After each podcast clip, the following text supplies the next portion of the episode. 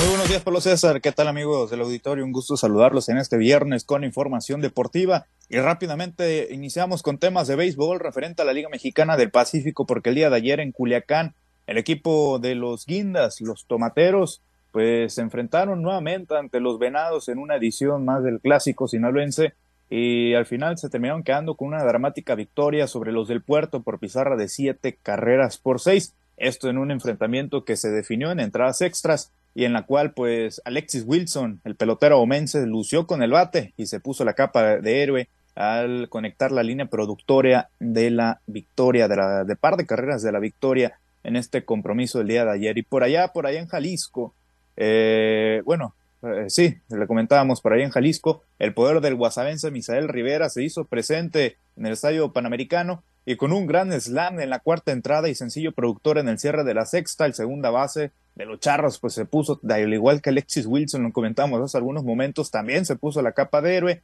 y venció a los Cañeros de los Mochis por pizarra de siete carreras por tres y en Ciudad Obregón el bateo oportuno apareció en el momento clave y los Yaquis vencieron tres por, seis por tres a los algodoneros. De esta manera se agenciaron la serie en casa en más resultados. Los Caballeros Águilas sufrieron la derrota ante los Mayos de Navojoa 5 a 2, pero ya habían ganado la serie y en más enfrentamientos Naranjeros y Sultanes se midieron y se repartieron victorias el día de ayer en doble jornada. Primero ganó el equipo sonorense 7 por 3 y posteriormente el regimontano hizo lo propio 8 a 2 al final. La serie fue para los fantasmas grises. Hoy arrancan nuevas series en esta segunda vuelta de la temporada 2023-2024. Monterrey jugará en Guasave, eh, Mexicali lo hará en Los Mochis, Jalisco en Hermosillo y Obregón en Mazatlán.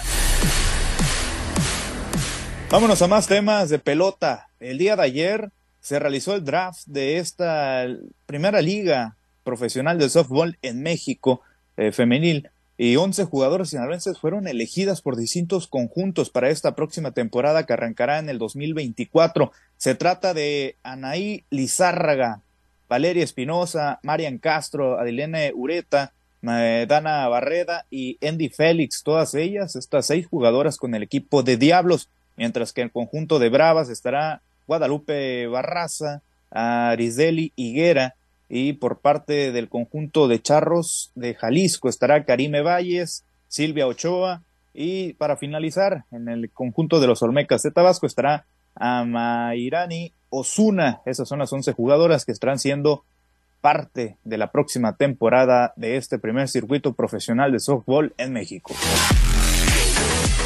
Bueno, y tocamos temas buenos, sobre todo por la importancia que está teniendo el fútbol mexicano en estos momentos. El día de ayer se disputó el partido de ida de la otra semifinal, el día de ayer, pues ya le compartíamos la goleada que le pegó el América al San Luis de 5 por 0.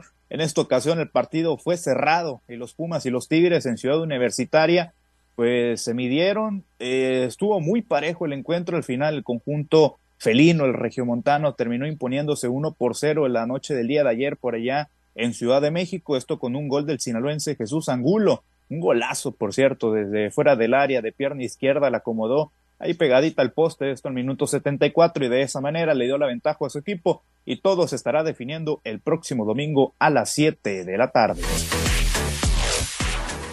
En temas del mejor equipo de México, el más grande del país, pues comenzaron los cambios en las Chivas Rayas del Guadalajara, esto luego de que fueran eliminadas en los cuartos de final precisamente por el equipo de los Pumas, e Irán Mier se convirtió en la primera baja de los tapatíos eh, para el próximo encuentro y al momento se mantiene la posibilidad de que Alexis Vega salga del conjunto, mientras que hay algunas versiones que pues señalan la permanencia del técnico serbio Belko Paunovic, esto para la próxima competencia.